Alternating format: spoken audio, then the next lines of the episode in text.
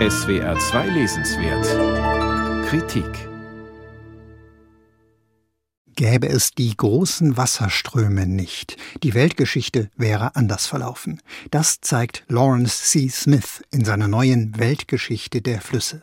Ob es der Nil war, der dem antiken Ägypten seine Blüte erlaubte, oder viel später der Mississippi, von dem aus weiße Siedler sich aufmachten und ein Gemeinwesen formten, aus dem dann die Vereinigten Staaten von Amerika wurden. Flüsse waren immer Quellen des Lebens. Sie waren jahrtausendelang ein ebenso unentbehrlicher Verkehrsweg, wie es heute die Autobahnen sind, und sie spendeten den wichtigsten Rohstoff überhaupt Trinkwasser. Flüsse konnten aber immer auch eine derart zerstörerische Wirkung entfalten, wie es die A 2021 getan hat. Und Flüsse haben auch im politischen Sinne Geschichte gemacht. Es war der vereiste Delaware River, den George Washington in einer Winternacht 1776 mit seinen Soldaten überquerte, sodann die nichtsahnenden Briten überfiel und damit die Wende im amerikanischen Unabhängigkeitskrieg bewirkte. Jene Wende, die zur Gründung der Vereinigten Staaten führte. Es war der gelbe Fluss in China, den Chiang Kai-shek 1938 künstlich umleitete, um den japanischen Invasoren den Weg zu versperren. Chiang bremste damit zwar die Japaner, aber er ließ damit zugleich 900.000 seiner Landsleute ertrinken. Als er den gelben Fluss 1947 ohne jede Vorwarnung zurück in sein altes Bett leitete, tötete er damit abermals hunderte Chinesen und er ebnete damit seinem Widersacher Mao Zedong propagandistisch den Weg. Zweieinhalb Jahre später gründete sich die Volksrepublik China.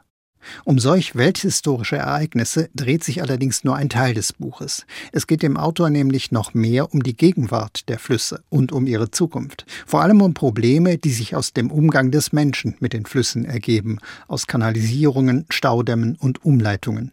Ökosysteme können darunter leiden, invasive Arten können sich ausbreiten, andere Arten können verschwinden und vieles mehr. Aber auch politische Schwierigkeiten können sich ergeben. So beeinträchtigt Äthiopien mit seinem neuen Lieblingsprojekt, einem riesigen Nilstaudamm, die Süßwasserversorgung des Sudan und Ägyptens. Und in Ostasien ist China dabei, sich mit seinen Staudammprojekten über die Interessen seiner südlichen Nachbarn recht skrupellos hinwegzusetzen. In China findet Smith allerdings auch konstruktive Projekte vor, etwa Kleinwasserkraftwerke, die die fatalen ökologischen Wirkungen von Großkraftwerken vermeiden. Zuletzt weitet der Autor seinen Blick auf die globale Ebene. Er skizziert, wie man mit der satellitengestützten Radarinterferometrie den Wasserhaushalt der Erde beinahe in Echtzeit beobachten könne, um auf dieser Datenbasis kommende Probleme rund um das Süßwasser verantwortlich zu lösen.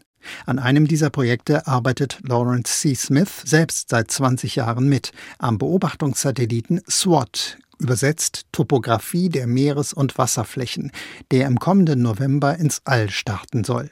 Ein Projekt, das in den 90er Jahren noch wie pure Science Fiction gewirkt habe. Smiths Begeisterung für das Vorhaben ist spürbar, man sieht sie ihm nach, zumal sie nur auf einigen Seiten des Buches durchschlägt. Im Ganzen hat man hier wohl weder ein Geschichts- noch ein Geographiebuch vor sich, aber ein kenntnis- und facettenreiches Lesebuch, das einem über die große Relevanz von Flüssen für unser Leben die Augen öffnet.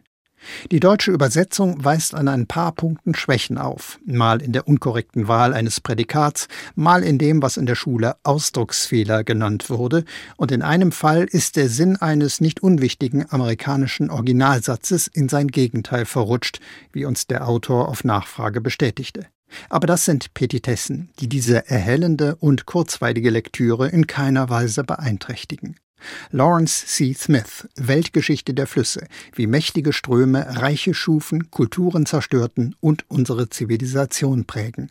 Aus dem amerikanischen von Jürgen Schröder, Siedler Verlag, 450 Seiten kosten 26 Euro.